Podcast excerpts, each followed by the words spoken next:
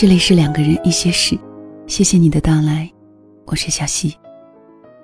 今天是母亲节，早上起来给远在外地的母亲打电话。电话接起来，简单的问候之后，就是母亲没完没了的操心。你的工作还那么忙吗？还在熬夜吗？以后要少熬夜，对身体不好。论文写好了吧？审核通过了没有？实在不行就缓一缓，不要让自己太辛苦。你胃疼的毛病最近好些了没？让你不要吃辣椒，你总是不听。妈妈的唠叨声里，我隐隐约约听到两个人一些事的背景音乐，是我的声音。妈妈是我的忠实听众。每期节目都会准准的守候，有时候甚至会听着入睡，听着醒来，听到一些关于亲情的话题，他会听到难过。看到我来了，背过身去擦干眼泪。面对子女，母亲的心总是那么敏感，有时候还会脆弱。我插话，又在听节目啊。妈妈说：“是啊，你所有的节目都听了好几遍了。听着就觉得好像知道了你好不好，就觉得像是你在跟我说话，心里就踏实。”我鼻子一酸，眼眶湿润。妈妈问：“今天打电话没什么事儿吧？”我本想说今天是母亲节，本想祝她节日快乐。可是我顿了顿，什么都没有说出口。为什么只有节日的提醒，才能让我们想要去关心这个世界上最无条件来爱你的人？我改口，没什么事儿，就是想你了。妈妈就在话筒那边笑，很满足，很幸福的样子。今天是母亲节，我很想跟你说说亲情的故事。那么今晚，爱情休息，亲情上演，好不好？这个故事标题叫做《舍得爱》，作者是宁子，宁愿的宁，孔子的子。以下让小溪分享给你听。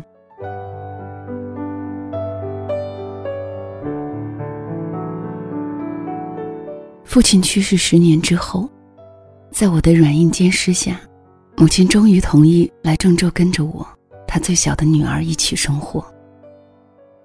这一年，母亲七十岁，我四十岁。七十岁的母亲瘦瘦的，原本只有一米五的身高，被岁月又缩减了几厘米，看起来更加瘦小。面容却仍然光洁，不见太多沧桑的痕迹。头发亦未全白，些许黑发倔强的生长着。我们借了一辆车回去接他。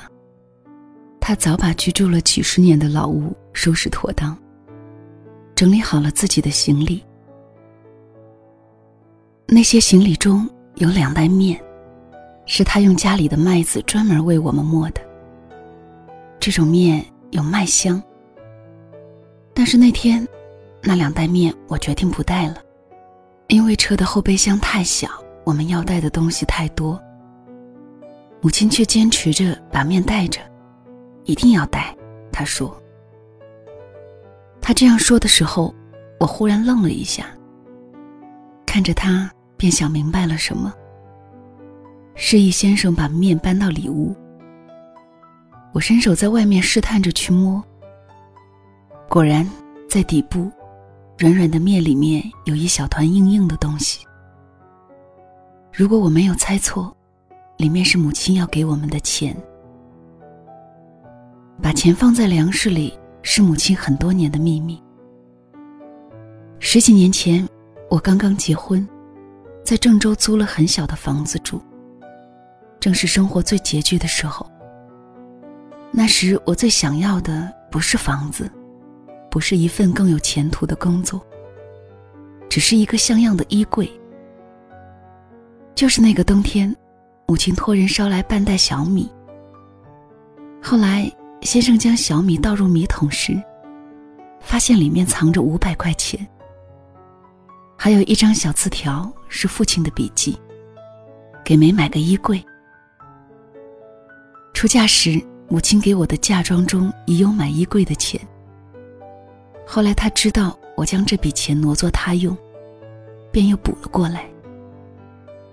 那天晚上，我拿着十元一张厚厚的一沓钱，哭了。那些年，母亲就是一次次把她节省下来的钱放在粮食里，让人带给我，带给大姐、二姐。在我们都出嫁多年之后，仍然贴补着我们的生活。但是那些钱，他是如何从那几亩地里攒出来的，我们都不得而知。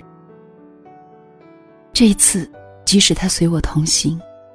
也还是将钱放到了面袋里，在他看来，那是最安全的。面被带回来之后，我把钱取出来交还给母亲。母亲说：“这是我给彤彤买车用的。彤彤是他的外孙，这段时间一直想要一辆赛车，因为贵，我没有给他买。上次回老家。”他也许是说给母亲听了，母亲便记下了这件事儿。两千块，是他几亩地里一年的收成吧。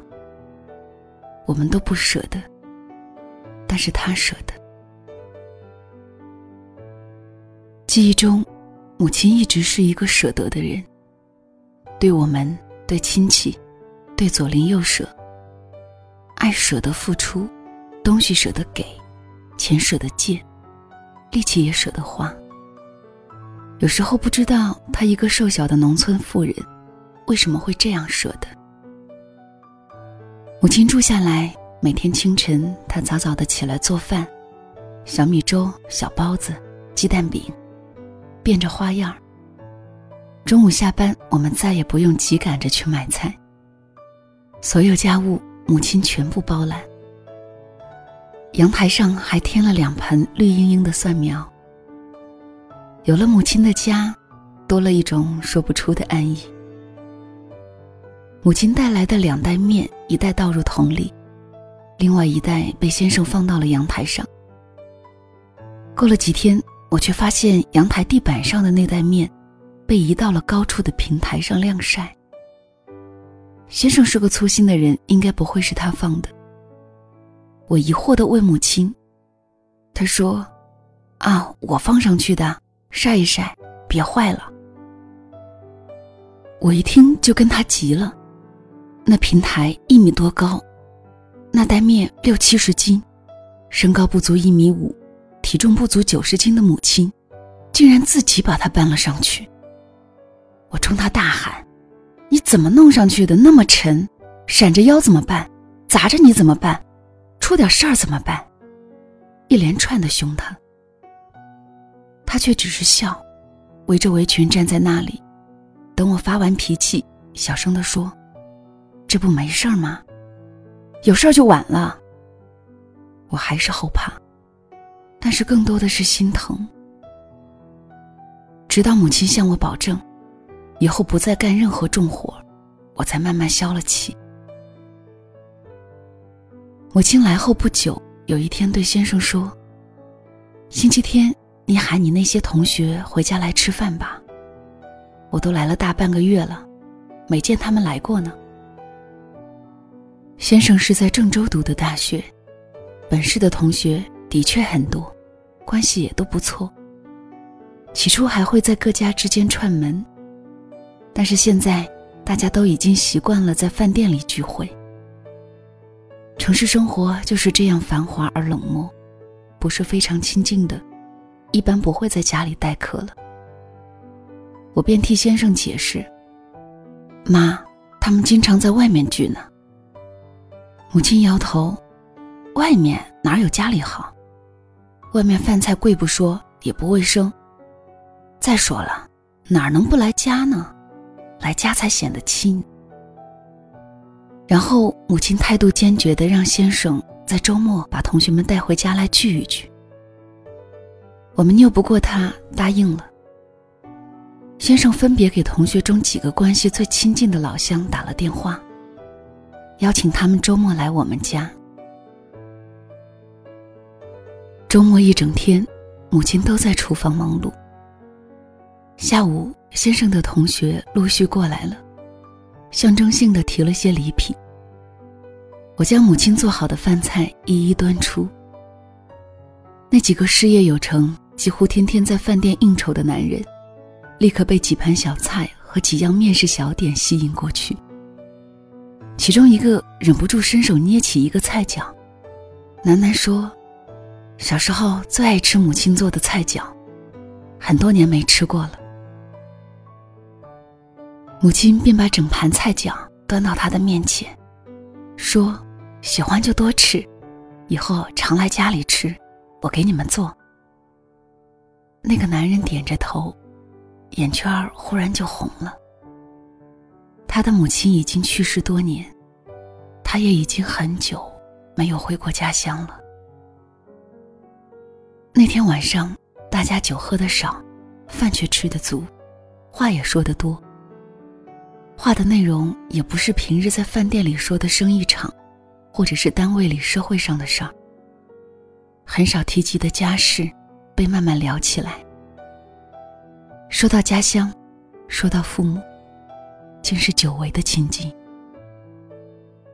从那以后，家里空前热闹起来。母亲说：“这样才好，人活在世上，总要相互亲近的。”母亲来后的第三个月，一个周末的下午，有人敲门，是住在对面的女人，端着一盘洗干净的大樱桃。女人有点不好意思的说：“送给大娘尝尝。”我诧异不已。当初搬过来时，因为装修走线的问题，我们和他家闹了点矛盾。原本就不熟络，这样一来，关系就更冷了下来。住了三年多，没有任何往来，连门前的楼道，都是各扫各的那一小块地方。他冷不丁送来刚刚上市的新鲜樱桃，我因为摸不着头脑，一时竟不知该说什么好。他的脸就那样红着，有点语无伦次。大娘做的点心，孩子可爱吃呢。我才恍然明白过来，是母亲。母亲并不知道我们有点过节，其实即使知道了，她还是会那么做。在母亲看来，远亲不如近邻，是句最有道理的话。所以，她先敲了人家的门，给人家送小点心，送自己包的粽子，还送自己种的新鲜小蒜苗。诚恳的帮我们打开了邻居家的门。后来，我和那女人成了朋友，她的孩子也经常来我们家。奶奶长，奶奶短的跟在母亲身后。亲好的犹如一家人。邻居们不仅仅是对门前后左右，同一个小区住着的许多人，母亲都照应着。他常在小区的花园和先生同事的父母聊天儿，帮他们照顾孙子。不仅如此，还有物质上的往来。母亲常常会自制一些风味小点，热情的送给街坊四邻。这也是母亲在农村生活时养成的习惯。小点心虽然并不贵重，却因为有着外面买不到的醇香味道，充满了浓浓的人情味儿。有一次，得知先生一个同事的孩子患了白血病，母亲要我们送些钱过去。因为是来往并不亲密的同事，我们只想象征性的表示一下。母亲却坚决不答应，说：“人这一辈子，谁都可能会碰到难事。你舍得帮人家，等你有事了，人家才会舍得帮你。孩子生病，对人家是天大的难事儿，咱们碰上了，能帮的就帮。”我们听了母亲的，在母亲过来半年后，先生竟然意外升职。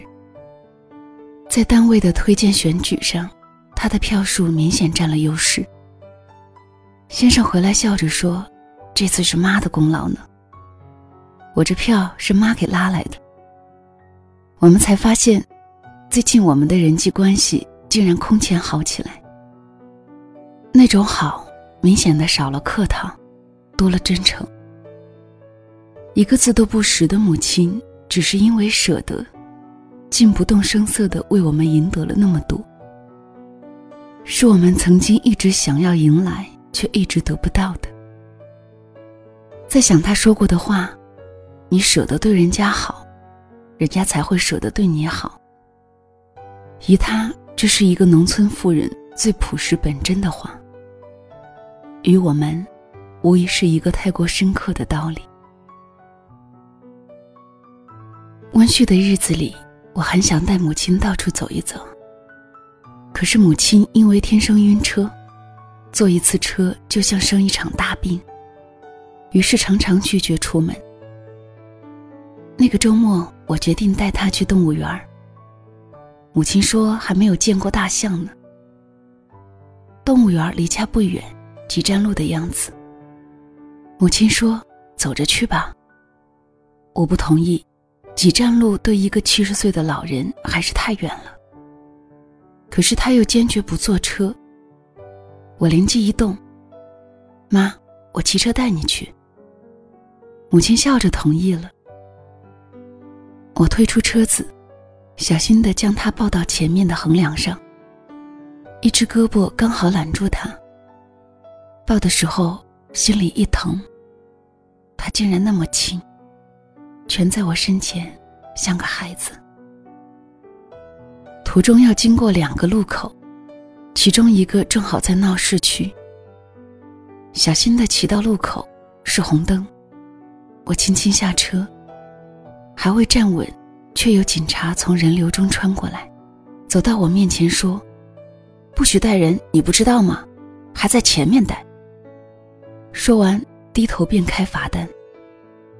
母亲愣了一下，攥着我的胳膊要下来，我赶忙扶稳她，跟那个年轻的警察说了声对不起，解释说，我母亲晕车，年纪大了，不能坐车，我想带她去动物园看看。警察也愣了一下，这才看清我带的是一位老人。还不等他说什么，母亲责备我。你怎么不告诉我城里骑车不让带人呢？然后坚持要下来。我正不知所措，那个警察伸手一把搀住了母亲。大娘，对不起，是我没有看清楚，城里只是不让骑车带孩子，您坐好。然后他忽然抬起手，向我认认真真的敬了个礼，接着。他转身让前面的人给我腾出一个空间，打着手势，阻止了四面车辆的前行。招手示意我通过。我带着母亲缓缓地穿过那个宽阔的路口。四面的车辆静止，行人停步，只有我带着母亲在众人的目光里骄傲前行。那是我有生以来第一次受到如此厚重的礼遇。因为母亲，因为舍得给予他一次小小的爱，一个萍水相逢的年轻警察，便舍得为我破例，舍得给我这样高的尊敬。这礼遇，是母亲送给我的。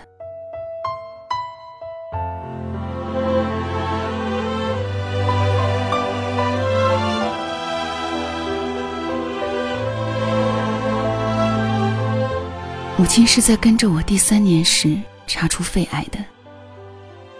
结果出来以后，有个做医生的朋友诚恳地对我说：“如果为老太太好，不要做手术了，听天命，尽人事吧。”这是一个医生不该对患者家属说的话，却是真心话。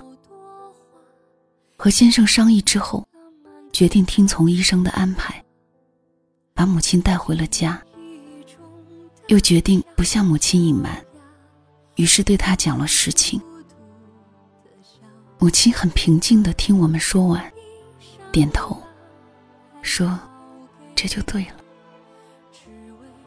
然后母亲提出要回老家。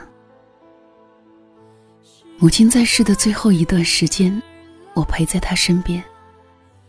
药物只是用来止疼，抵挡不了癌症的肆虐。他的身体飞快的憔悴下去，已经不能站立。天好的时候，我会抱他出来，小心的放在躺椅上，陪着他晒晒太阳。他渐渐吃不下去饭。喝口水都会吐出来，却从来没有流露过任何痛苦的神情。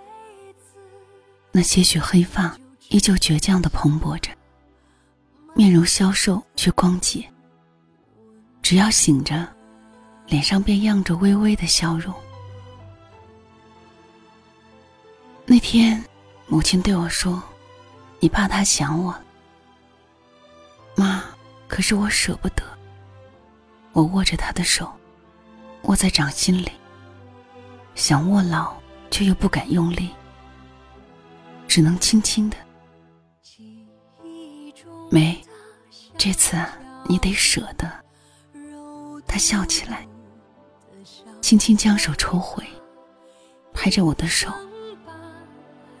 但是这一次，母亲，我舍不得，我说不出来。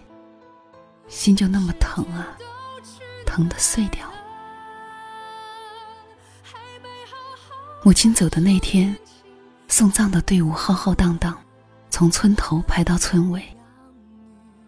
除了亲戚，还有我和先生的同学、朋友、同事，我们小区前后左右的邻居们，很多很多人，里面不仅有大人，还有孩子。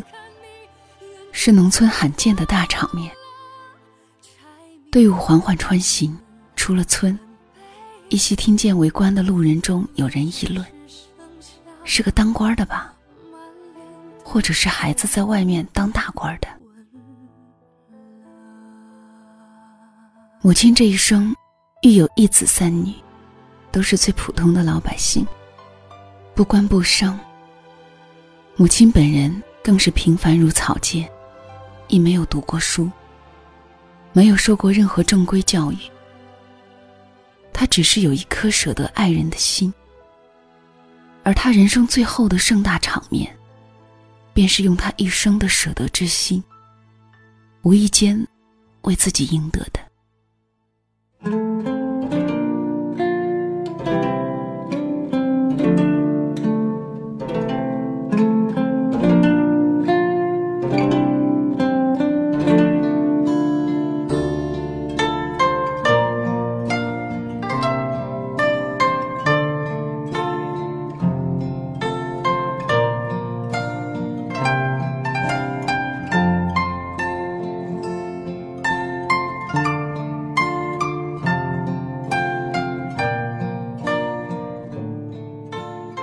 不知道听了这期节目，妈妈是不是又会掉眼泪？借着这个节目，我想说，有些爱是掩于岁月的。但是妈妈，你的爱，我都懂。愿我们的母亲都永远健康快乐。愿母亲对你的爱，也能够让你感知，并且深深懂得。